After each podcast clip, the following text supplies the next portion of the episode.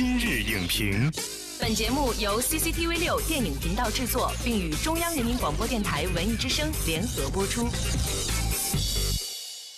品头论足话电影，今日就评八分钟。大家好，欢迎收听文艺之声今日影评，我是主持人姚淼。说起电影与旅游文化，您的第一反应是什么？是因为人在囧途太囧而带火的清迈游，还是斥六亿巨资只为打造出陈凯歌导演心中的恢弘唐城，亦或是？姜文导演一掷千金在石林盖出的四万平方米的屋顶，还是根据狄仁杰系列一比一还原七十五米高的通天浮屠呢？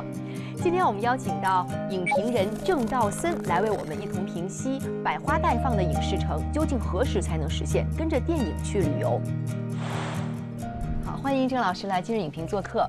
主持人您好，观众朋友们大家好。郑老师，刚刚在节目一开始呢，其实我提到了很多被电影带火的旅游景点。那我们如果从这个种类或者功能性上来划分一下，您觉得我们可以把它们分成哪几种类型呢？其实我们如果讲到电影和旅游的结合，其实有三种的情况。对，第一种呢，就是原本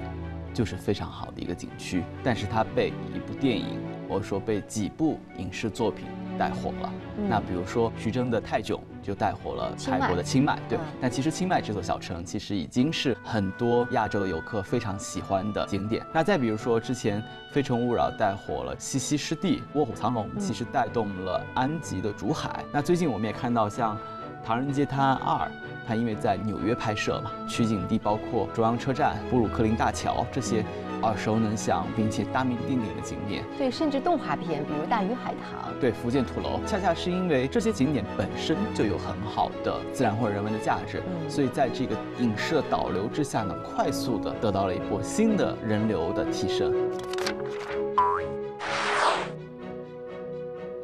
第二种情况呢，就是。国内其实目前也建了非常多的影视城，是用来拍摄影视作品而搭建的。耳熟能详的包括像横店影视城，像咱们怀柔也有影视城，嗯，就像无锡也有影视城。像西部影视城，就是香港的那种取景于西部的电影，都是在那个影视城里面完成的，包括《新龙门客栈》《大话西游》。对，西部影视城的确非常特别，在那个影视城里面拍了非常多大家耳熟能详的作品。人们越来越多的发现，影视城其实还可以承载文化旅游。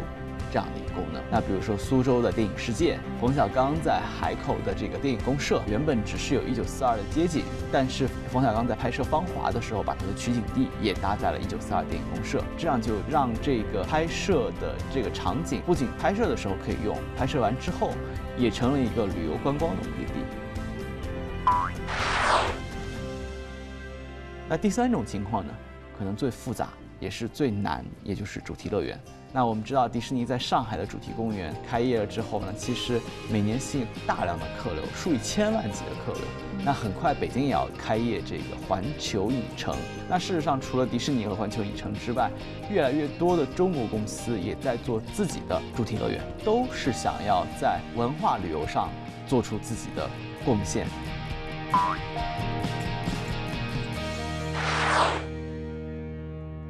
您谈到的呢，是我们的呃电影文化旅游衍生出来的几种形态。那您觉得这些形态当中存在的比较主要的问题是什么呢？主要的问题就是很多的景地。它其实并没有相关的交通配套，也没有像酒店呀、餐饮啊这样的配套设施，都是在一些交通不太便利的、人烟稀少的地方，对，或者就是大的旅游景区的旁边，里面可以相互的导流，嗯，对，在一个人迹罕至或者说交通比较不便的地方建造一个供旅游同时带有旅游功能的影视城，那其实是需要有相当大的挑战和运营能力，也就是说对建造和设计和运营团队。都会提出非常大的挑战。当然，目前在国内目前消费升级的这个背景下，我们跟行业里人交流也发现，可能原来大家的认知只有一线城市可以做这样的主题乐园。现在我们逐渐的发现，二线城市甚至三线城市、四线城市也可以做主题乐园了。它未必是目的地有，可能是周边有大量的三四线城市的居民也有了更多周边有的需求。所以这个时候带有一些文化影视元素的这样的一些主题乐园或者说影视城。也成为了一个非常好的选择。比如说去新西兰，一般他们都会去《指环王》的拍摄场地，去那个小房子面前拍一些照片，因为这个电影实在是太享誉全球了。所以就哪怕我们只是拍一张照片，还是会有很多人就是络绎不绝的前去。那是不是需要有一种像您说的非常强的内容上面的支持？那真的是对于 IP 有非常非常高的要求。所以其实这也是要求中国的电影 IP 精品化、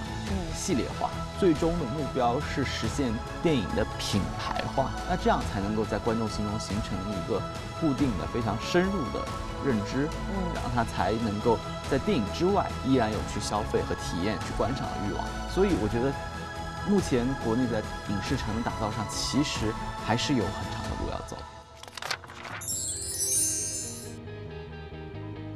我们现在越来越认识到，就是电影它不仅仅是在讲故事，其实它也是在诉说一种文化。越来越多的电影跨界的这样的趋势。那您看啊，现在马上就要到国庆假期了，那很多人呢都愿意选择假期去旅游。那您觉得如何可以让电影和旅游相互融合、跨界的更好，把它们的价值发挥到最大化呢？